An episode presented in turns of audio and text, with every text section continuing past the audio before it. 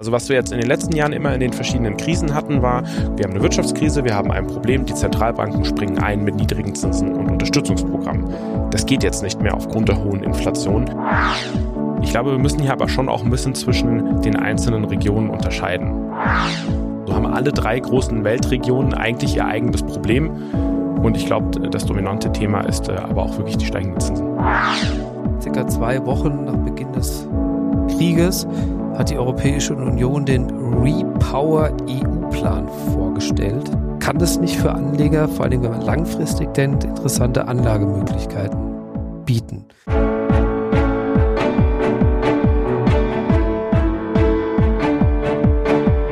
Märkte und Trends. Erfolgreich investieren und verstehen, was die Kapitalmärkte bewegt. Ein Podcast der MEAG mit Dr. Andreas Janoschek und Jörg Graf.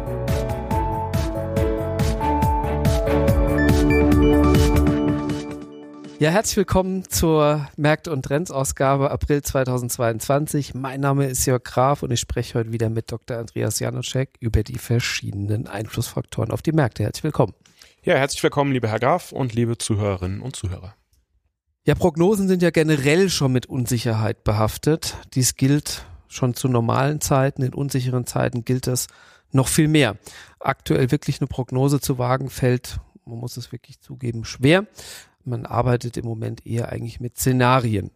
Ähm, wir haben eine Mischung aus gedämpftem Wachstum, hoher Inflation, wir haben den Krieg in der Ukraine und natürlich auch noch Corona äh, ist auch noch nicht zu Ende und das lässt den einen oder anderen zweifeln oder sogar vielleicht verzweifeln.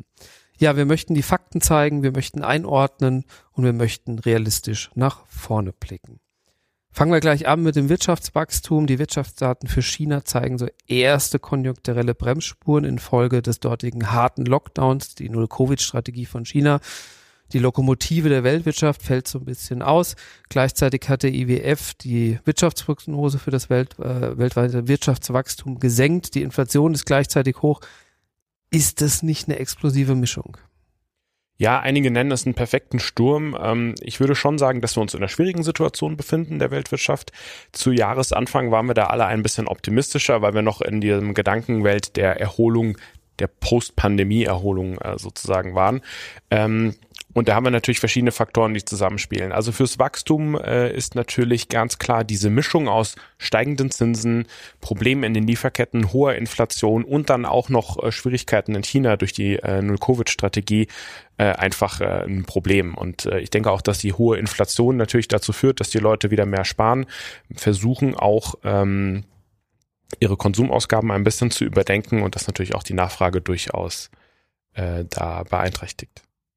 Und im Großen und Ganzen haben wir natürlich auch die Zentralbanken, die jetzt in so einer Situation nicht mehr unterstützend wirken können. Also was wir jetzt in den letzten Jahren immer in den verschiedenen Krisen hatten, war, wir haben eine Wirtschaftskrise, wir haben ein Problem, die Zentralbanken springen ein mit niedrigen Zinsen und Unterstützungsprogrammen. Das geht jetzt nicht mehr aufgrund der hohen Inflation. Die Zentralbanken machen momentan genau das Gegenteil. Äh, sie sind gerade dabei, die Zinsen zu erhöhen, weil sie es müssen, weil ihnen die Inflation davon rennt. Ja, ich habe so ein Bild im Kopf von den von den Hunderten von Frachtern vor, vor Chinas Häfen. Ist das wieder so der nächste Stolperstein, der die Wirtschaft nochmal beeinflusst?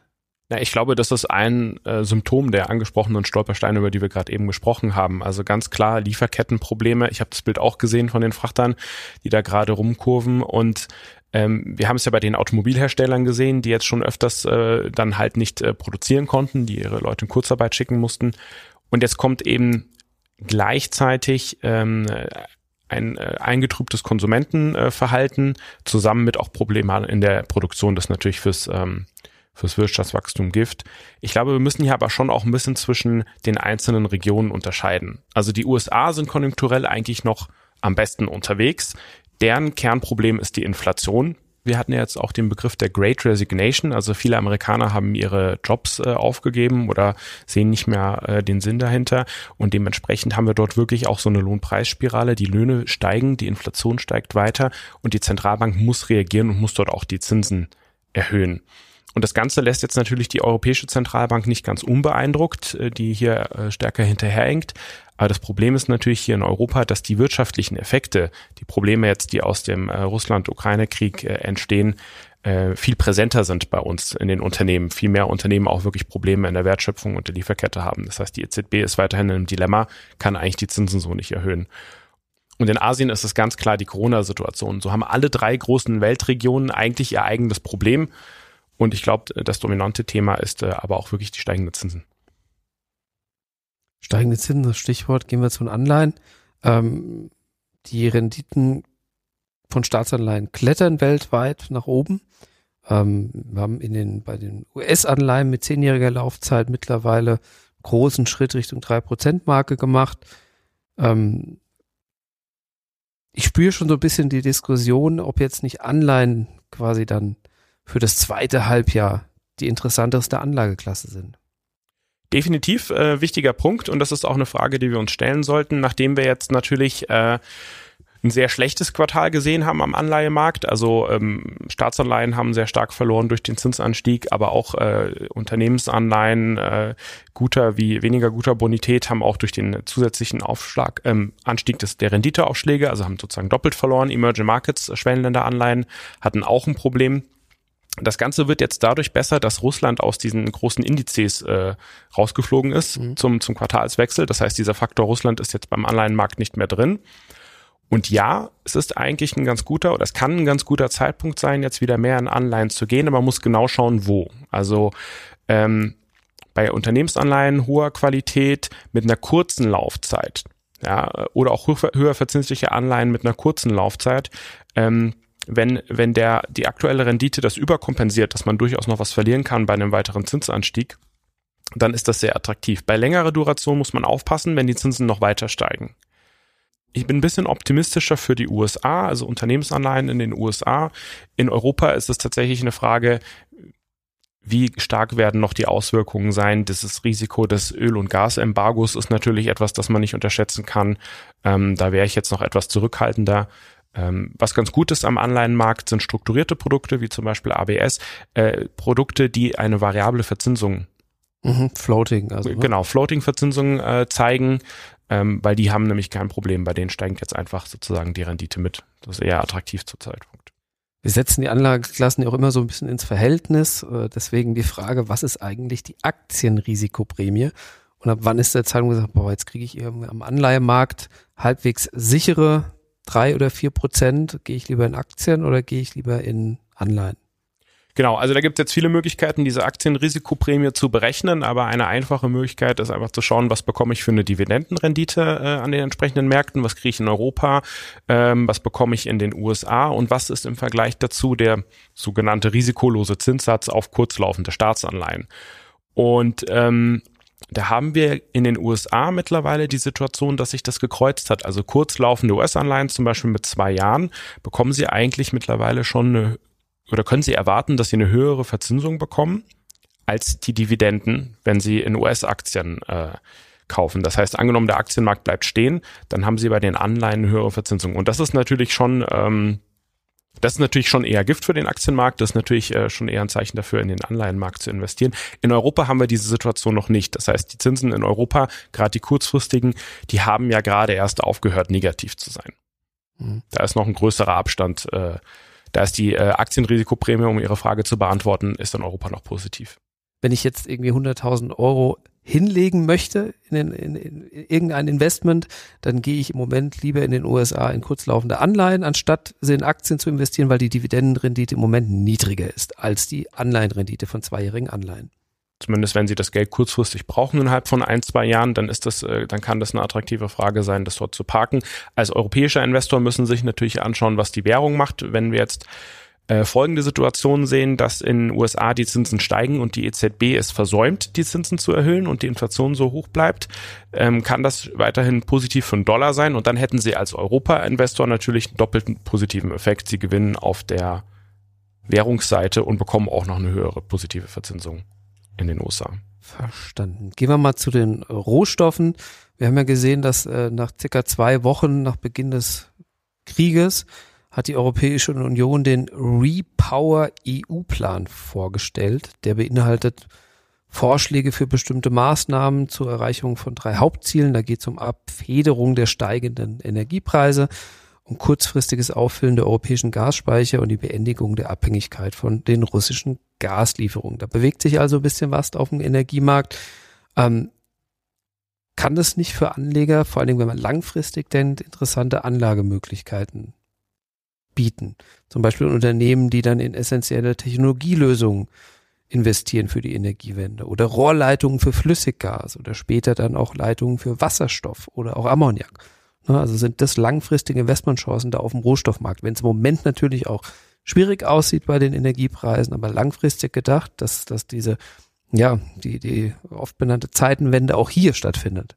Genau.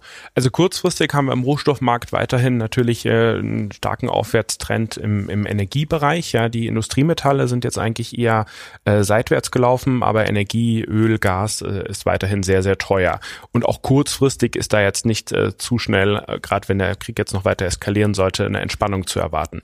Langfristig hingegen, wenn wir es eben schaffen, ähm, also wir als äh, gerade auch als Europa, als Deutschland, unsere Abhängigkeit äh, von von Öl und Gas äh, zu reduzieren und ich glaube, der der Druck in der Gesellschaft und in der Wirtschaft, das jetzt noch schneller zu tun, der ist da, ähm, sollte das eigentlich wieder zu einer niedrigeren Ölpreis führen. Das heißt, langfristig gesehen ist es natürlich besser, jetzt nicht kurzfristig auf Öl zu spekulieren, sondern eher in Unternehmen zu investieren, wie Sie es gerade eben gesagt haben, die in den verschiedenen modernen Technologiebereichen ähm, zukunftsweisende Geschäftsmodelle haben, wo wir jetzt auch sicherlich auf Jahrzehnte hinweg unsere Energiewirtschaft umstellen werden. Ich glaube, das ist nichts, was hier in, in Monaten oder in Jahren passiert, sondern wirklich in Jahrzehnten. Ja, das Thema Energiewende spielt natürlich auch bei Aktien eine Rolle. Die hohen Energiepreise belasten die Erzeuger. Allem voran werden ja immer die, wird ja immer die Chemiebranche diskutiert. Wenn ich jetzt ein risikoaffiner, also ein, ein Anleger bin, der gerne Risiken eingeht, wo würde ich denn dann investieren am Aktienmarkt im Moment?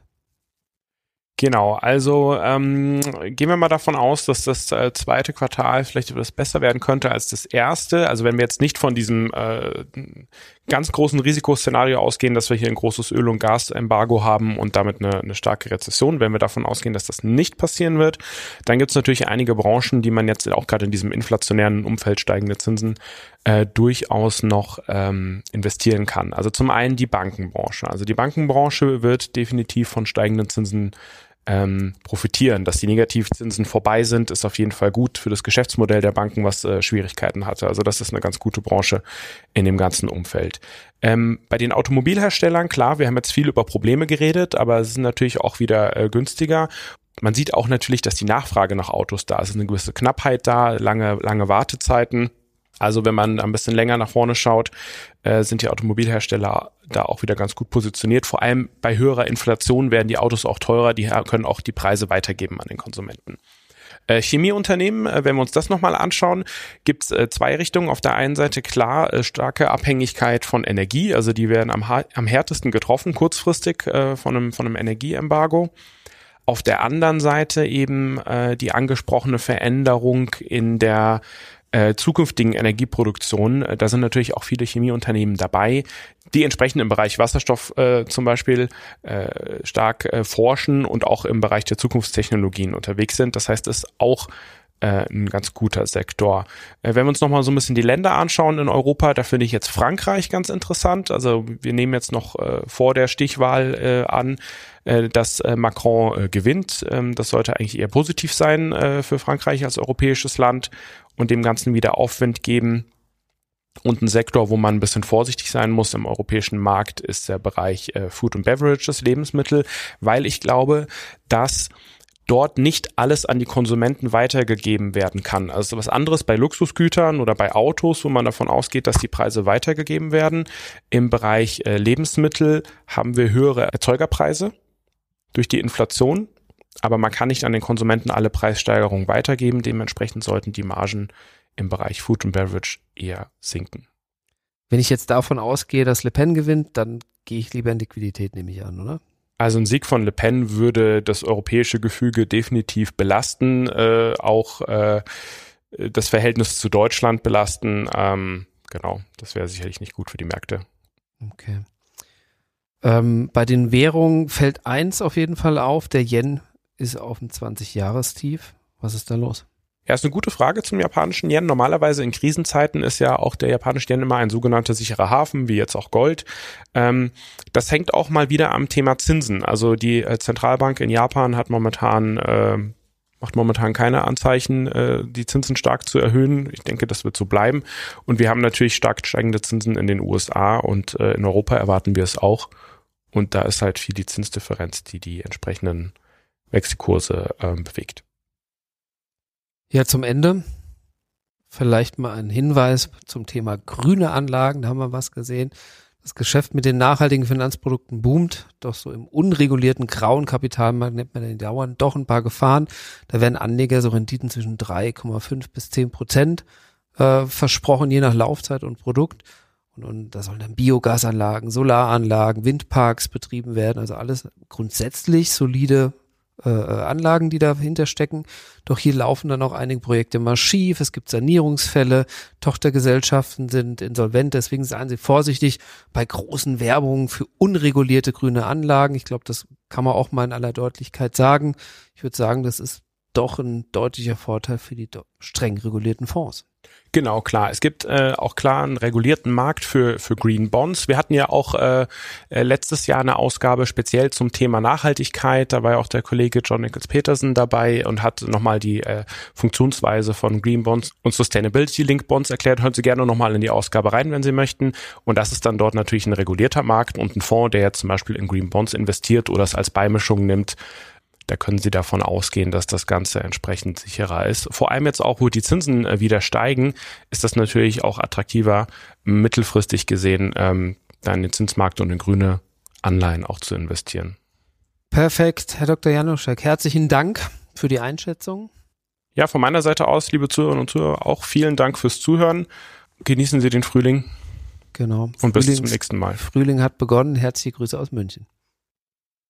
Der Märkte und Trends Podcast der MEAG Munich Ergo Kapitalanlagegesellschaft MBH dient Informations- und Marketingzwecken. Rechtliche Hinweise und weitere Informationen erhalten Sie in der Beschreibung des Podcasts oder im Internet unter www.meag.com.